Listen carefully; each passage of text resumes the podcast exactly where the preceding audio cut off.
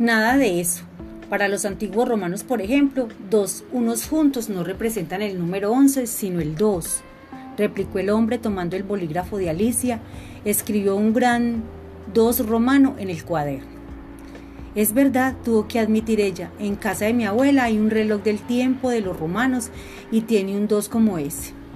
Y bien mirado parece lo más lógico, ¿no crees? dijo el hombre. ¿Por qué?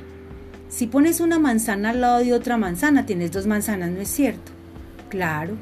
Y si pones un uno al lado de otro uno, tienes dos unos. Dos veces uno es dos. Pues es verdad, nunca me había fijado en eso. Porque once significa once y no dos. Me estás haciendo una pregunta matemáticas. Bueno, supongo que sí.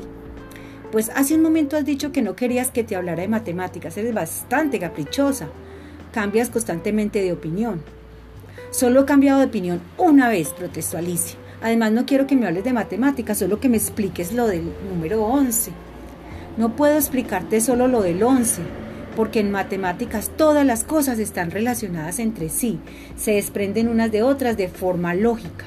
Para explicarte por qué el número 11 se escribe como se escribe, tendría que contarte la historia de los números desde el principio. Es muy larga, me temo que sí.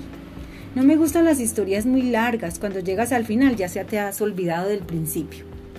Bueno, en vez de la historia de los números propiamente dicha, puedo contarte un cuento que viene a ser lo mismo.